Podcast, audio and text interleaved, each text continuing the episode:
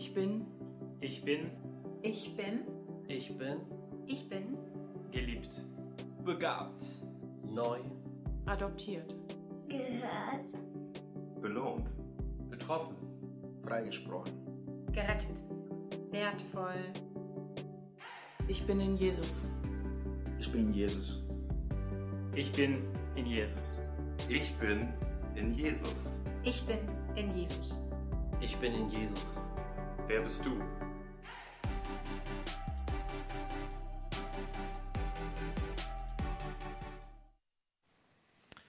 Hallo auch von meiner Seite. Ich muss sagen, ich bin total begeistert über diese Serie, über den Epheserbrief. Als äh, Marco mich vor ein paar Wochen gefragt hatte, ähm, wir machen eine Epheserbriefreihe, möchtest du mitmachen? Musste ich, glaube ich, zwei Sekunden lang überlegen. Dann habe ich gesagt, ja, auf jeden Fall, gerne. Ich liebe den Epheserbrief, denn das große Thema im Epheserbrief ist etwas, auf das mir sehr, sehr am Herzen liegt. Und zwar der Epheserbrief, mehr als alle anderen Briefe im Neuen Testament oder überhaupt Texte, entfaltet richtig, richtig gut, ähm, was das Verhältnis ist zwischen dem Kreuz auf der einen Seite, dem, was Jesus getan hat für uns, ähm, und dem, was es macht für die Gemeinde. Nicht nur für uns als Einzelne, sondern für die Gemeinde als Ganzes. Und das ist ein sehr spannendes Thema. Ähm, denn es ist es ja so, dass Gott eine, eine Idee hatte, die absolut revolutionär war.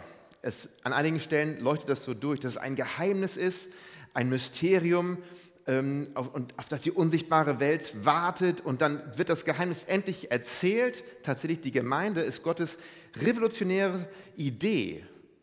Was macht das Kreuz mit uns? Denn es passiert etwas. Wir werden zu einem Gottesvolk gemacht in Christus, was jetzt nicht mehr aufbaut auf familiärer Zugehörigkeit, auf kultureller Zuordnung, wo bin ich in der Welt geboren, ihr wisst, was ich meine, sondern auf eine einzige Sache nur noch, und zwar auf Glauben an Christus. Und damit ist es für jeden auf der ganzen Welt ein einziger Zugang zu Gott ist jetzt da. Und, und alle haben die gleiche Möglichkeit, zu Gott zu kommen, egal wie alt, egal woher wir kommen.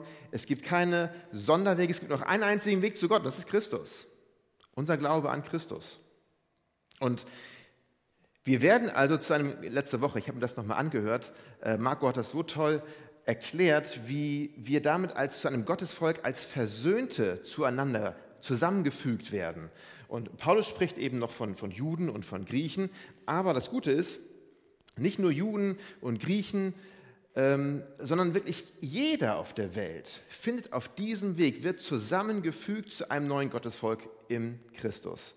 Juden, Griechen, Römer, sogar Bremer, sogar, sogar Hamburger. Ja, glaubt es oder glaubt es mir nicht. Ähm, die sind auch mit dabei. Das ist eine gute Nachricht und ähm, ich bin begeistert, wenn es um dieses Thema geht. Aber auf einmal mittendrin in Kapitel 3, und da sind wir heute in Kapitel 3, ähm, scheint es, als ob Paulus eine Rückfrage von seinen Zuhörern irgendwie so vorausahnt. Ähm, es ist so ein bisschen, als ob äh, man denkt, schön und gut, Paulus, du hast jetzt hier ein riesiges Loblied gehalten über die Gemeinde, was die Gemeinde alles ist. Wunderbar. Aber jetzt mal Hand aufs Herz. Paulus, wie passt das? Wie passt diese tolle Idee, die Gott hat mit Gemeinde, mit uns als Gläubigen, wie passt das bitte schön zu der Tatsache, dass du, Paulus, jetzt gerade im Gefängnis sitzt? Dass du jemand bist, wo das ganze Schöne, was du gerade so entfaltet hast, irgendwie gerade nicht so viel Freude mit sich bringt, oder? Ich meine, wir haben hier Freude und Begeisterung und revolutionäre Gemeinde, toll, aber du sitzt im Gefängnis. Und um bei unserem Kernwort für heute anzukommen, du bist betroffen von Schwierigkeiten, von Leid, von Umständen, die, die du dir nicht so ausgesucht hast. Also die Frage ist vielleicht die, was bedeutet unsere Identität in Christus? Was bedeutet, dass wir sagen können, ich bin in Christus? Was bedeutet das im Zusammenhang mit der Tatsache, dass wir auch leiden? Was heißt das, wenn wir auf Schwierigkeiten im Leben stoßen? Und keiner von uns hier muss, glaube ich, lange nachdenken, wann war das letzte Mal, dass ich Schwierigkeiten hatte im Leben? Was heißt das für uns, wenn wir in Christus sind? Das ist unsere Frage. Und wir dürfen mal zunächst, bevor wir sogar in den Text einsteigen, ihr werdet das gleich sehen, aber ich schicke das voraus, ganz nüchtern feststellen, für Paulus ist das gar kein Problem, diese beiden Themen überhaupt zusammenzubauen. Leid hier, Christsein dort, in einem Atemzug.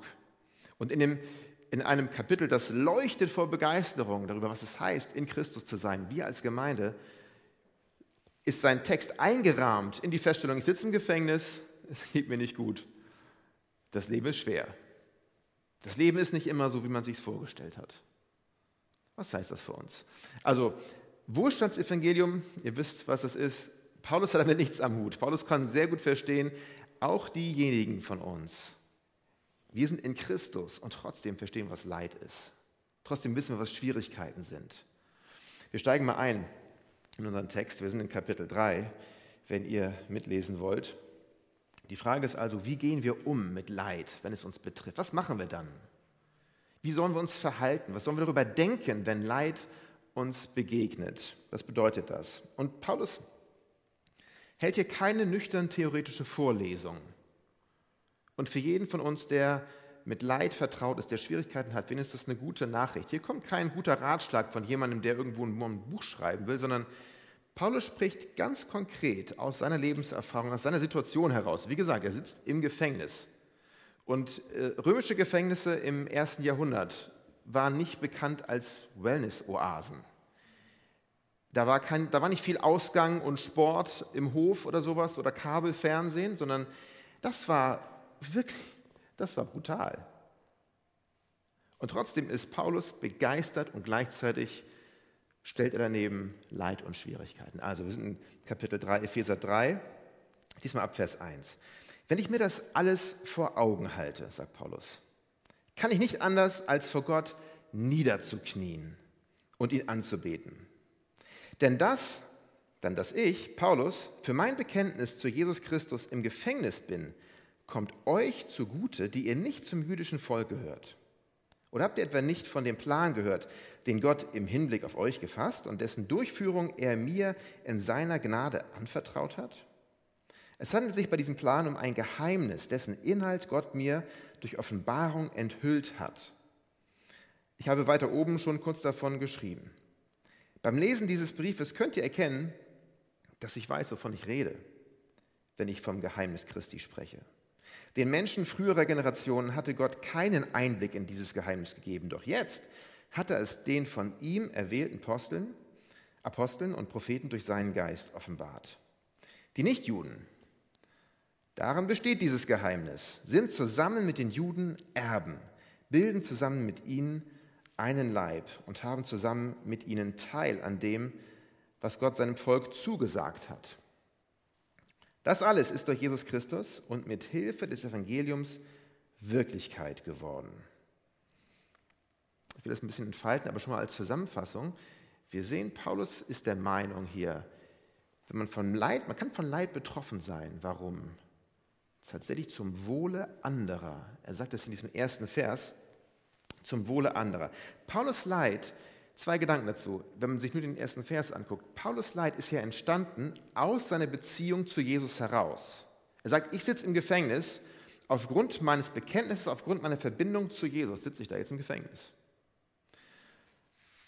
Und ähm, das ist erstmal ein, kein schlechter Grund. Es gibt wesentlich schlechtere Gründe für Leid, oder? Ich meine, es gibt Gründe für Leid, wo man nicht so, äh, ihr wisst es vielleicht noch aus der Schulzeit, ja, so schlecht, ich habe eine 5 geschrieben, traurig. Warum leidest du jetzt? Weil du nicht gelernt hast, wahrscheinlich. Kann sein. Wenn ich ehrlich bin, ja, ich habe nicht gelernt und deswegen habe ich jetzt ein Problem. Es gibt Gründe, für Leid, für unsere Schwierigkeiten, die haben wir ehrlich gesagt, wenn wir mal in den Spiegel gucken und uns ganz ehrlich sagen, ja, das ist unser, haben wir verbockt. Ja, wenn ich zu schnell fahre und die Polizei erwischt mich, was soll ich sagen dazu? Es gibt unschuldiges Leid, es gibt Leid, wo man sagen kann, und es gibt Leid, wo wir selbst verbockt haben. Und es ist wichtig, als erster Punkt nur, es ist wichtig, dass wir einen Moment haben, wo wir das feststellen, was für eine Art von Leid habe ich eigentlich hier gerade, unter dem ich zu kämpfen habe. Und es ist wichtig, dass wir, das klingt wie eine Banalität, aber wenn ihr irgendwie so tickt wie ich, dann ist es vielleicht auch bei euch so, wenn wir in Schwierigkeiten stecken, dann haben wir manchmal nicht wirklich offene Ohren für gut gemeinte Ratschläge von unseren Freunden. Ja, denkt an Hiob, der hat drei gute Freunde gehabt, die ihn mit guten Ratschlägen bombardiert haben. Es ist schwierig, wenn man drinsteckt in den Problemen. Dann kommen Leute und haben alle guten Ideen und eigentlich sind die Ohren zu dafür. Und deswegen ist es gut, wenn wir uns selbst mal in aller Ehrlichkeit Moment gönnen und dann fragen, mal ganz im Ernst, worunter leide ich ganz genau? Was ist mein Leid? Habe ich da was zu beigetragen? Ist es so wie die Klassenarbeit? Oder ist es unschuldiges Leid, hier so wie, so wie Paulus? Ja, wir sehen das in der Tagesschau andauernd, oder nicht in der Tagesschau, in der Sportschau wollte ich vielmehr sagen. Manchmal ein bisschen qualvoll, die Sportschau sich anzugucken. Aber da hast du Leute, die äh, sich beschweren und sich aufregen, weil sie eine rote Karte bekommen haben. Und richtig, richtig sauer sind. Und während das noch passiert, haben 10 Millionen Menschen am Fernsehen zugeguckt und haben in der Zeitlupe gesehen, Junge, es war ein Foul. Alle wissen es. Du bist ihm von hinten in die Knöchel gegrätscht, aber er regt sich auf. Und man sagt sich, also wenn du es nochmal vermeiden willst, dann mach doch nicht nochmal so ein Foul. Aber wir sind manchmal zu dafür. Und ich weiß, es ist kein, kein allzu leichtes Thema heute, wenn wir über Leid sprechen. Jeder von uns hat seine eigenen, ich habe meine eigene Erfahrung mit Leid, du hast deine. Und, und hör mich nicht falsch, ich möchte nicht von oben herab euch irgendwas verordnen. Aber was ich weiß, ist, dass Gottes Wort heilsam ist. Und wenn wir uns im Moment Ehrlichkeit nehmen und uns fragen, okay, Gott zwischen mir und dir, was ist das eigentlich ein Leid? Ist es unschuldiges Leid oder ist es eigentlich mein, meine Schuld, unter der ich hier leide? Also, welche Art, welche Natur ist mein Leid, könnte man sagen. Paulus eindeutig hatte unschuldiges Leid. Er sagt, er ist zum Wohl der Epheser, zum Wohl derer, zum Wohl derer, für die er predigt, ist er hier jetzt im Gefängnis. Und sie sollen einen Profit daraus haben. Das ist ein interessanter Gedanke. Dieses Leid kann jemandem zum Guten dienen, für jemanden irgendwas bewirken. Auf die Idee kommt man vielleicht nicht so. Erst recht, wenn man drinsteckt im Leid. Dann ist mein erster Gedanke, wie komme ich hier wieder raus? Aber dass mein Leid etwas bewirken kann, was jemand anderem dient und nützt. Das ist ja die Frage, wäre das ein Preis, der es wert wäre zu bezahlen? Paulus ist der Meinung tatsächlich ja. Das ist erstaunlich, weil Paulus einige Jahre zuvor nicht allzu viel Sympathien empfunden hat für die Heiden, Christen, also für die Juden, für die Nichtjuden, denen er jetzt schreibt, die er jetzt so sehr liebt, dass er sagt, wisst ihr was, ich, mein Reden zu euch, mein Predigen zu euch hat dazu geführt, dass ich jetzt im Gefängnis sitze. Aber das ist ein Preis, den ich bereit bin zu zahlen. Es war es wert. Es war es wert. Denn ich möchte, dass ihr wisst, ich möchte, dass ihr wisst, wie sehr Gott euch liebt. Der Preis ist hoch, aber ich bin bereit, ihn zu zahlen. Wenn mein Leid der Preis dafür ist, dass ihr das Evangelium hört, ist okay. Und ich glaube, was Paulus inspiriert, ist ja auch nicht zuletzt der Gott, den er hier predigt. Denn es ist genau das, was Gott gemacht hat mit uns, oder nicht? Das ist ein Gott, der gesagt hat, Sie müssen unbedingt wissen, dass ich Sie liebe. Unbedingt. Und ich möchte gerne alle Hindernisse, die es gibt, die zwischen der Beziehung zwischen mir und Ihnen steht, alles möchte ich aus dem Weg räumen. Und zwar egal, was es kostet. Egal, welchen Preis ich dafür zu zahlen habe.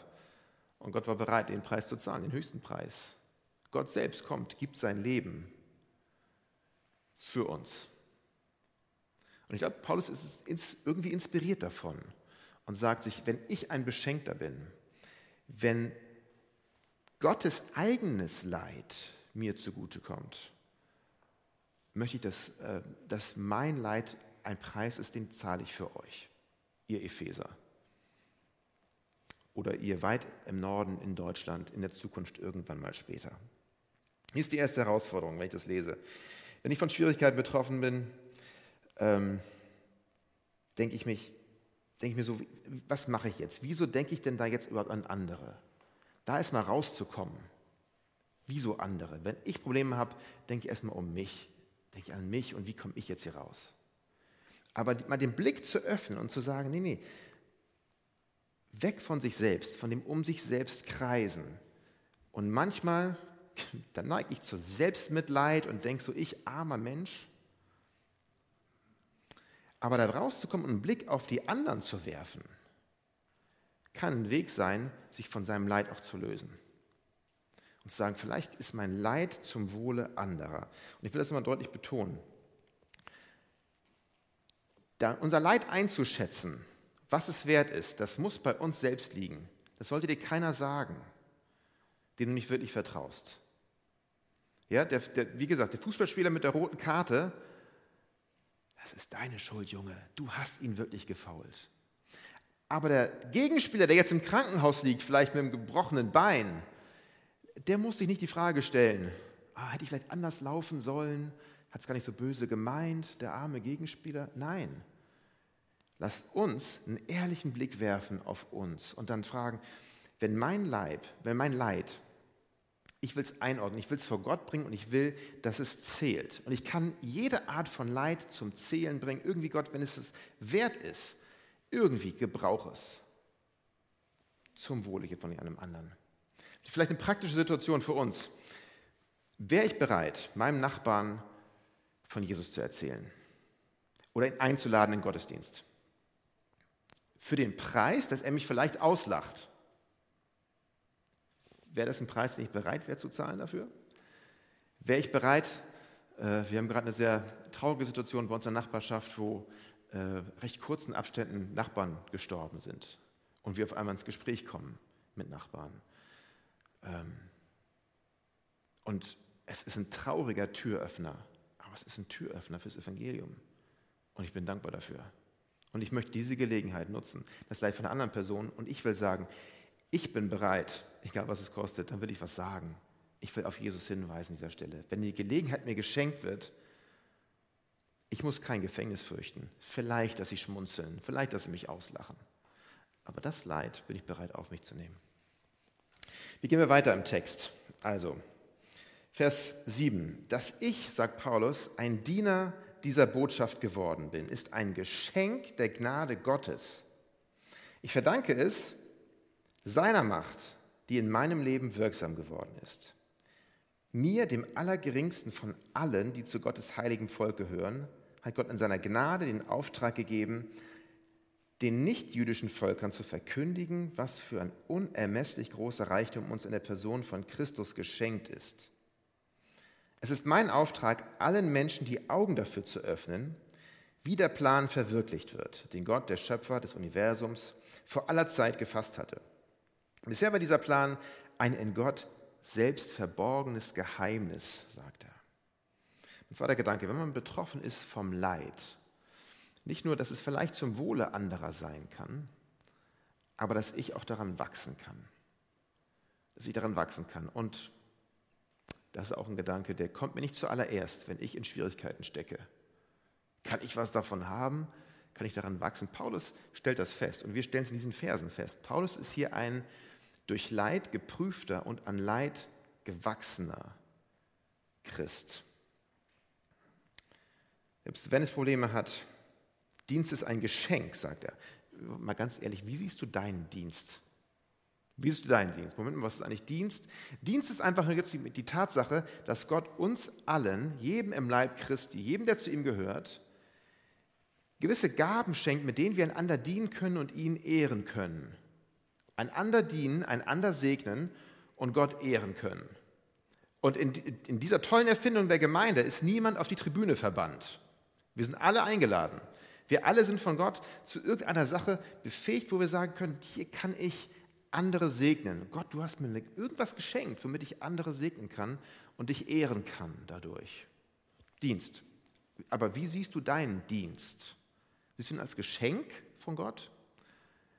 Siehst du ihn als Belastung manchmal, als etwas, was dich unter Druck setzt, als etwas, was du musst oder was du darfst. Paulus sagt, es ist ein Geschenk, eine unermessliche Gnade, mein Dienst. Zwei Gedanken zu, dem, zu dieser Überlegung. Also, okay, mein Dienst, ja, was ist denn das eigentlich? Wie sehe ich den? Also, gerade wenn man, da sage ich nur am Rande, also meine Erfahrung ist die, wenn man total erschöpft ist, wenn man noch so müde ist, wenn man irgendwie körperlich sich müde fühlt und auch mental am Ende ist und sich nur noch aufs Sofa setzen will und sagt, einschlafen. Wenn dann sowas kommt wie eine E-Mail, die man vielleicht gar nicht hätte öffnen sollen, und dann steht da sowas wie, kannst du für mich beten? Ich habe gerade eine schwierige Situation und sage, oh, jetzt muss ich für dich beten? Mir geht so schlecht. Oder dir kommt ein Gedanke, wenn du dich gerade ganz müde fühlst, wie ähm, Psalm so und so, ruf doch mal sie und sie an und das wäre genau das Richtige für sie. Und ich denke, oh Gott, jetzt fragt doch jemand anders, ich bin so müde, kann es jemand anders machen. Wenn ich noch so müde bin, es gibt nichts, habe ich festgestellt, was mich mehr stärkt, ermutigt, wieder froh macht und belebt, als die Erfahrung von Gott gebraucht zu werden. Als zu erleben, dass da auf einmal, du sagst, okay, ich rufe jetzt an, dann sagt jemand, oh, vielen Dank, das war genau der Vers, den ich jetzt hätte nicht besser kommen können, vielen Dank. Gott zu dienen, finde ich, ist das absolut belebendste und stärkendste, was ich erfahren kann. Also ich habe für mich festgestellt, es ist keine gute Ausrede zu sagen, Gott, ich kann dir gerade nicht so viel dienen, weil ich bin zu erschöpft. Und Gott würde vielleicht sagen, ja genau deswegen gebe ich dir jetzt was, was dich wieder aufbaut, was dich stärkt. Denn du sollst feststellen, aufgepasst, wenn du mir dienst, dienst du nicht aus deiner Kraft. Das, was ich durch dich tun möchte, passiert nicht, weil du so clevere Worte drauf hast. Dass jemand antwortet und sagt, was für ein Segen, danke für dieses Gebet, ist nicht, weil du so klug warst, sondern weil ich dich gebraucht habe. Weil du aus meiner Gnade dienst, weil du aus meiner Kraft lebst und du wirst feststellen, ich kann andere durch dich segnen und du wirst dabei mit aufgebaut. Du wirst dabei gestärkt. Du hast was davon. Und Paulus sagt, Jesus, dein Dienst, den du mir geschenkt hast, ist ein Geschenk, wirklich eine Gnade, eine unermessliche Gnade, ein Geschenk. Gott gebraucht uns gerade, ich habe gerade gesagt, von wegen, es sind eben nicht unsere Fähigkeiten. Es ist ein Motiv, was sich wirklich durchzieht durch die Bibel, zum Teil etwas auf lustige Art und Weise, ja, wo Gott dann Leute beruft, und man kann sich fast Dialoge vorstellen, die nie so stattgefunden haben. Aber nimm, nimm mal Abraham. Gott sagt sich, Abraham, wir bauen ein neues Volk von Grund auf. Vergiss, was vorher war. Ich baue mein Volk auf deine Familie auf. Und Abraham denkt sich vielleicht nach dem Motto, ja gut, gute Idee, warum auch nicht. Ich habe guten Kontakt ins Rathaus hier, ähm, unsere Familie ist auch einigermaßen akzeptiert in unserer Nachbarschaft. Die freuen sich alle, wenn wir was sagen. Wir haben auch einige, also einige Herden und wir haben ein bisschen Ressourcen dabei. Gott geht los. Was machen wir? Gott sagt, nee, pass auf, vergiss deine Ressourcen. Ich möchte, dass du erstmal ganz weit wegziehst von zu Hause, von all deinen Ressourcen weg, von all deinen Kontakten weg und wir fangen ganz von vorne an mit dir. Und Abraham sagt sich vielleicht, na gut, aber Gott, dir ist schon klar, dass ich, selbst habe ich jetzt keine Kinder, das weißt du schon. Ja, genau. Und ich bin auch, ich will nicht sagen, das Alter meiner Frau, das macht man nicht, aber auch ich bin schon in etwas fortgerücktem Alter, da hat man nicht das erste Kind jetzt. Super, sagt sich Gott, genau. Je unwahrscheinlicher, umso besser, damit es aufgepasst, damit es klar ist, damit alle wissen, nicht du bist hier am Werk, sondern ich bin durch dich am Werk. Und da, wo du weißt, nicht deine Fähigkeiten, auch nicht deine Unfähigkeiten können dich abhalten, können mich abhalten, dass ich durch dich wirken kann. Oder Mose. Mose, der auf eine Berufung bekommt, Gottes Volk zu befreien. Und Mose denkt sich vielleicht, ja, klasse, wer auch nicht. Also, ich bin der Prinz, mir geht es richtig gut, ich wohne hier am Hof des Pharaos, ich habe wirklich Einfluss. Ich bin in meinem besten Alter, ich bin voller Energie und Tatendrang. Los geht's, lass uns dein Volk befreien, Gott. Und Gott sagt, also machen wir erstmal anders. Wir reden uns in 40 Jahren, sehen wir uns wieder, dann sprechen wir. In 40 Jahren, wenn Mose 80 ist, nachdem er die Hälfte seines Lebens in der Wüste als Ziegenhirte verbracht hat, weit ab vom politischen Einfluss, von irgendwelchen Connections und Vitamin B, weit weg. Jetzt geht's los, sagt Gott. Dann erscheint er im Dornbusch, im Brennenbusch. Jetzt geht's los. Weit weg von allem. Und es ist vielleicht ein nettes Zeichen, Mose, warum nicht? Wenn ähm, du mein Volk, du als Hirte in der Wüste, wenn du mein Volk, die manchmal bockige Schafe sein können, durch die Wüste führst, wie eine Herde. Damit alle wissen, das warst nicht du. Ich habe durch dich gewirkt. Und je unwahrscheinlicher, umso besser, damit alle wissen, ich war's. Ich habe dich gebraucht. Es hängt nicht von deinen Fähigkeiten ab, nicht von deinen Unfähigkeiten, nicht von deinen Stärken und Schwächen, von deinen natürlichen, sondern ich möchte durch dich wirken. Und daran wachsen wir. An dieser Erkenntnis, an dieser Feststellung tatsächlich, Gott kann durch mich wirken. Gott schenkt seine Gnade. Durch seine Gnade kann er mich gebrauchen. Wie großartig. Und das Wort Geschenk, das Paulus hier gebraucht, heißt ja Gnade letztendlich. Etwas, was ich nicht verdient habe.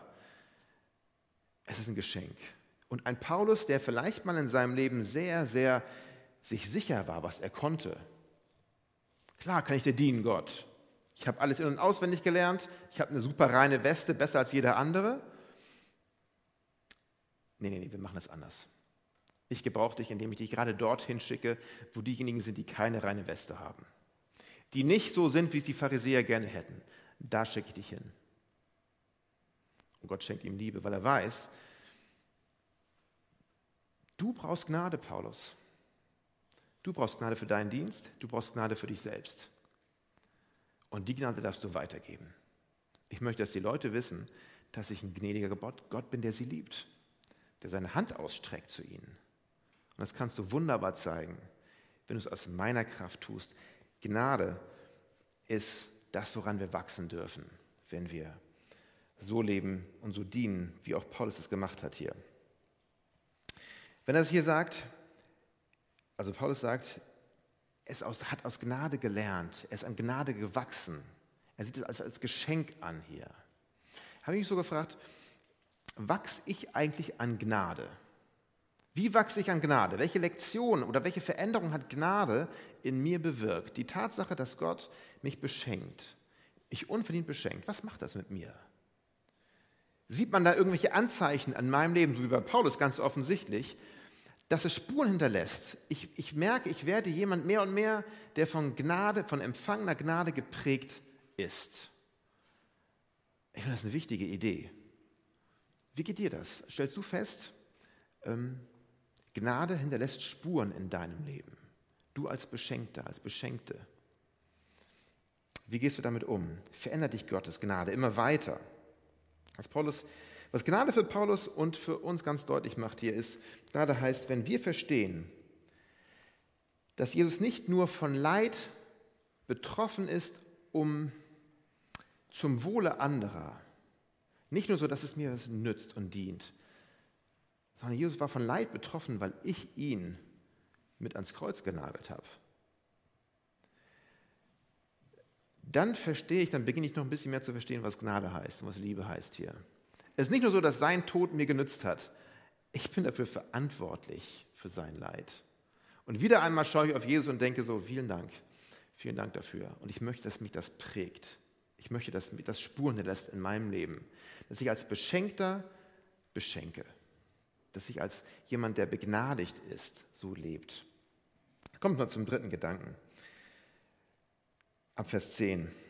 Doch jetzt sollen die Mächte und Gewalten, sagt er, in der unsichtbaren Welt durch die Gemeinde die ganze Tiefe und Weite von Gottes Weisheit erkennen. Genauso hatte Gott es sich vor langer Zeit vorgenommen. Und dieses Vorhaben hat er nun durch Jesus Christus, unseren Herrn, in die Tat umgesetzt. Durch ihn haben wir alle, die wir an ihn glauben, freien Zutritt zu Gott und dürfen zuversichtlich und vertrauensvoll zu ihm kommen. Daher bitte ich euch, lasst euch von den Nöten, die ich durchmache, nicht entmutigen. Ich erleide das ja alles für euch.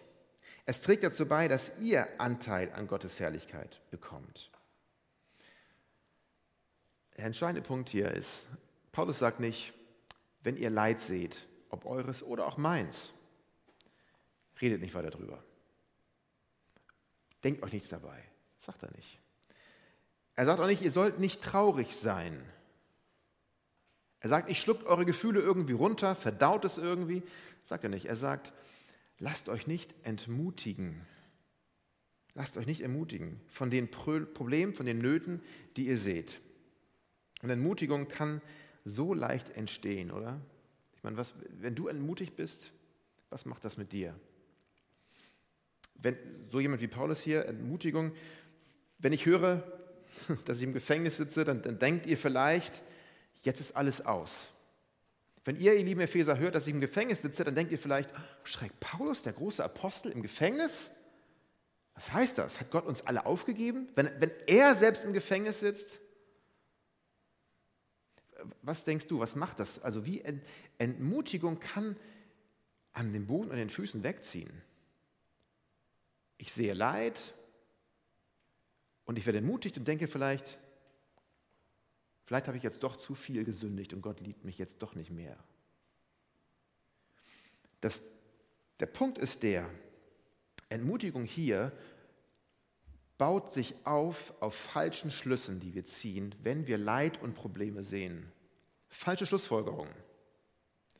Da ist Leid, da ist jemand im Gefängnis. Hat Gott uns verlassen? Und falsche Schlussfolgerungen können sowas von gefährlich sein, noch viel mehr als das Leid selbst. Falsche Schlüsse ziehen. Entmutigung hat zur Folge, ich höre auf zu kämpfen. Und das ist wirklich kritisch. Wir haben äh, eine Nichte, Tassi wird sich daran erinnern, ähm, als sie kleiner war und sie ist recht eng im Alter mit ihrem Bruder zusammen und die haben, äh, ich weiß nicht, als vier, fünf, sechsjährige Wettläufe gemacht, äh, sind gemeinsam irgendwie die Einfahrt runtergelaufen. Ihr Bruder war immer schneller als sie. Das wussten wir immer. Wenn es losgeht, auch die Plätze fertig los, laufen sie los. Und nach wenigen Metern war er schon weit vorne. Und sie jedes Mal hat dann irgendein paar Schritten einfach aufgegeben und sowas gesagt wie, na, ich mache sowieso keinen Spaß und Wettlaufen ist doof. Und sie hat aufgegeben. Sie hat gesehen, das wird ja doch nichts und ich gebe auf. Wenn wir entmutigt sind von Leid, von Problemen, wenn wir uns einreden, jetzt macht es ja keinen Sinn mehr, und wir hören auf zu kämpfen, auf, Paulus spricht, ich habe gekämpft den guten Kampf. Er sagt, und wenn wir aufgeben zu kämpfen, gegen Sünde, gegen, gegen Lügen, gegen all das, was falsch ist in unserem Leben. Wenn wir sagen, ach naja, ist egal. Es wird ja doch nichts. Seit zehn Jahren versuche ich in diesem Bereich irgendwie und es wird trotzdem nichts. Wir geben auf. Weil wir die falschen Schlussfolgerungen ziehen. Weil wir vielleicht sagen, es wird doch nichts, Gott ist doch nicht bei mir, er hat mich verlassen, er ist vielleicht sauer auf mich, er hat mir den Rücken zugewandt die falschen Schlussfolgerungen ziehen aus Leid, kann tödlich sein. Und was macht Paulus stattdessen? Er sagt, wir dürfen nicht uns entmutigen lassen. Paulus steht felsenfest, nämlich entgegen den Schlussfolgerungen, die ganz leicht kommen, auf dem Wort Gottes. Und er zeigt uns, wir dürfen nicht die Schlussfolgerung nehmen und dann Gott daraus interpretieren. Hier ist Leid, also wahrscheinlich hat Gott mich verlassen? Nein, nie im Leben. Andersrum, wir müssen Gott auf der Grundlage seines Wortes nehmen, denn sein Wort ist immer heilsam und immer wahr. Und er sagt, ich werde dich nicht verlassen und versäumen, ich werde immer bei euch bleiben.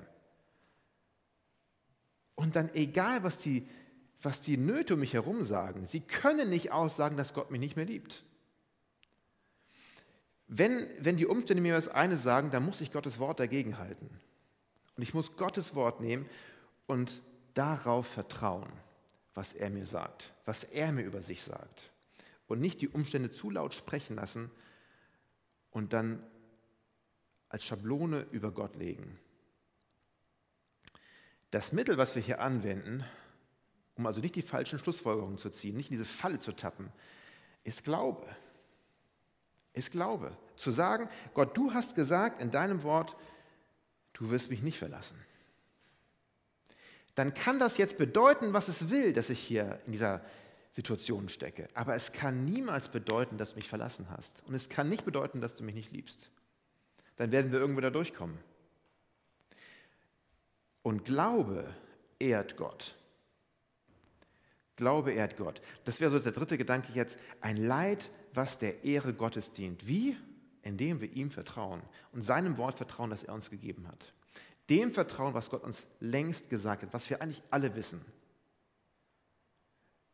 Aber was auch wahr ist, wenn der Regen runterprasselt und nicht die Sonne scheint. Was immer wahr ist, sich an Gottes Wort festzuhalten, an seinen, an seinen Verheißungen, an dem, was er für uns gesagt hat und keine falschen Schlüsse zu ziehen. Also wenn wir von Leid betroffen sind, was können wir tun? Was sollten wir tun? Wie sollten wir darauf reagieren? Was heißt das für uns? Ähm, ich kann mir nur vorstellen, dass hier alleine hier im Raum, aber auch natürlich zu Hause, von dort, wo ihr zuschaut, die schwierigsten und die unterschiedlichsten Arten von Schwierigkeiten und Nöten und Leid versammelt sind. Und wir müssen nichts vergleichen. Wir müssen auch überhaupt nicht nach rechts und links gucken. Das wird auf der Sache nicht gerecht. Aber ich möchte beten für uns, dass wir, dass wir im Blick auf Gott festhalten an dem, was er uns gesagt hat und dass wir stehen auf dem Fundament, das er uns gegeben hat. Und dass wir vielleicht sogar in seiner Gnade den Schritt machen können, weg von uns zu gucken, das in sich gekehrt zu sein, wenn wir im Leid stecken und zu sagen und auf andere zu schauen und die Liebe, die Gott uns schenkt, zu anderen dann uns sogar stärken zu lassen. Anderen dienend zu sein, selbst wenn wir, wenn es uns schlecht geht ihm die Ehre zu geben und daran zu wachsen, weil wir wissen, Gott möchte gerade in unwahrscheinlichen Situationen durchkommen, zu wachsen, zu glauben, auf ihn zu vertrauen, auf seine Liebe zu vertrauen, auf sein Wort zu bauen, immer wieder. Das möchte ich, das wünsche ich uns. Ich möchte es für mein Leben und ich wünsche es für euch, dass wir auf seinem Wort feststehen bleiben, gerade mittendrin in Schwierigkeiten. Amen. Gottes Segen.